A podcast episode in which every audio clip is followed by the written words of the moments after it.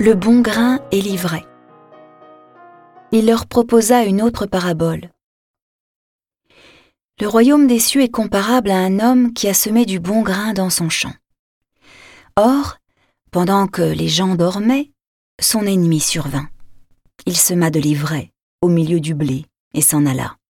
Quand la tige poussa et produisit l'épi, alors l'ivraie apparut aussi. Les serviteurs du maître vinrent lui dire Seigneur, n'est-ce pas du bon grain que tu as semé dans ton champ D'où vient donc qu'il y a de l'ivraie? Il leur dit C'est un ennemi qui a fait cela. Les serviteurs lui disent Veux-tu donc que nous allions l'enlever? Il répondit Non. En enlevant l'ivraie, vous risquez d'arracher le blé en même temps. Laissez-les pousser ensemble jusqu'à la moisson.